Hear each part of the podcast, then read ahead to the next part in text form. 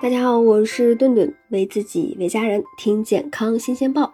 爬山呐，一直被认为是很好的有氧运动，但是你知道吗？在骨科医生的眼里，爬山却是最笨的运动，因为会对膝关节造成不可逆的损伤。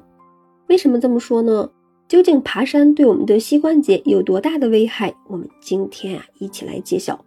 首先，膝关节是腿部的枢纽。那周围的肌肉薄弱，以韧带为主，却呀默默承受着人体大半个身子的重量，所以呢，膝关节在运动中最容易受伤。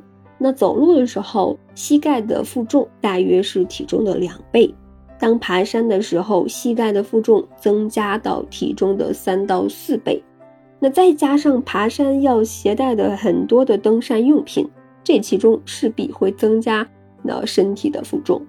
想想本来爬山的时候，我们的身体就已经很重了，如果再多了很多的负重，那我们的膝盖岂不是受损更加的严重了吗？那其次呢，在爬山的时候，我们的身体主要是受害的有三个，首先是膝关节、关节软组织和软骨。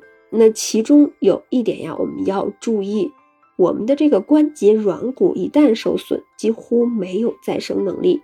但是爬山爱好者也不要过度的担忧，只要爬山的方式正确，还是可以降低关节受损的风险的。那所以爬山的时候呀，我们一定要正确的使用我们的膝盖。开启爬山模式之前呢，我们的双手可以呃搓一搓膝盖的下缘，以促进关节润滑液的分泌。那可以原地小跑五到十分钟，或者是做一个伸展运动，让肌肉、关节、韧带等。做一个良好的预热。那如果膝部有一些不适啊，或者是损伤，可以佩戴护膝。爬山的时候负重呀，也不要超过体重的四分之一。即使是特殊的情况，负重也尽量不要超过体重的三分之一。你比如啊，一个六十公斤的人，那咱们就别背十五公斤以上的包了。爬山的速度呢，一般是每小时三公里左右为宜，那比平地行走稍慢。